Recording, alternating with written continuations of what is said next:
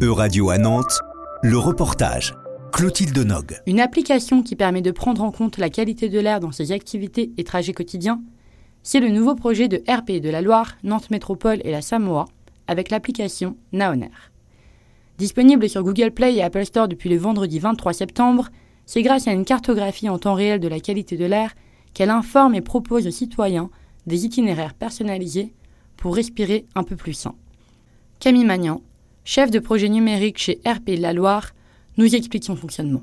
La première fonctionnalité, euh, c'est une fonctionnalité qui permet de connaître la qualité de l'air en tout point de la métropole de Nantes. On peut aussi personnaliser cette carte puisqu'on peut avoir connaissance de la qualité de l'air chez soi, à l'école des enfants, au parc où on a l'habitude de se balader.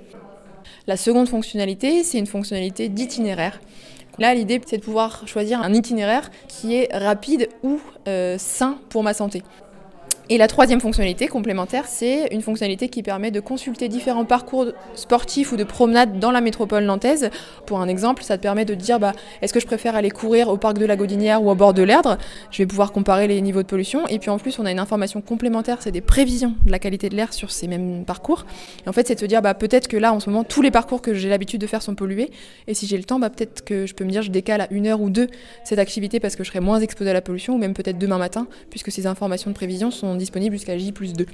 Avec 40 000 décès attribuables chaque année aux particules fines, cette application répond notamment à un intérêt croissant des Français sur le sujet de la qualité de l'air, sujet qui se classe maintenant dans le top 3 des préoccupations environnementales dans l'Hexagone. Pour ce qui est de la qualité de l'air à Nantes, on reste une ville plutôt chanceuse en France. Pour autant, si on regarde les seuils OMS qui ont sorti des, nouveaux seuils, euh, il y a très peu de villes en France qui respectent euh, ces seuils, notamment sur la partie particules euh, et le dioxyde d'azote où il y a des vraies problématiques on a tendance à mettre presque trop le focus sur des pics de pollution, alors qu'on l'a vu, ce qui a un véritable impact sur la santé, c'est l'exposition long terme sur les polluants. Ce projet s'inscrit notamment dans un projet plus global, le projet Airwill, financé par iClay, le Conseil international pour les initiatives écologiques locales. Daniela Torres, chargée du projet chez iClay Europe, nous explique que l'application peut être dupliquée pour servir à d'autres villes en Europe. Air quality is a, a, regulated issue across Europe. We have the air quality directive. So, depending on the different city goals, cities will decide to adapt or support this type of, of apps, of course. But the app is designed to be scalable. That is a very important thing for cities that may have, or, or metropolitan areas that may have the same quality of data that Nantes Metropole has, for example.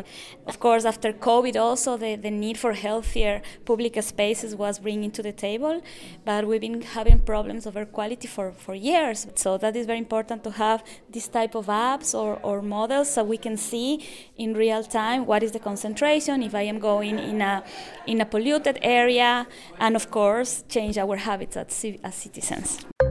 C'était un reportage de radio à Nantes, à retrouver sur euradio.fr.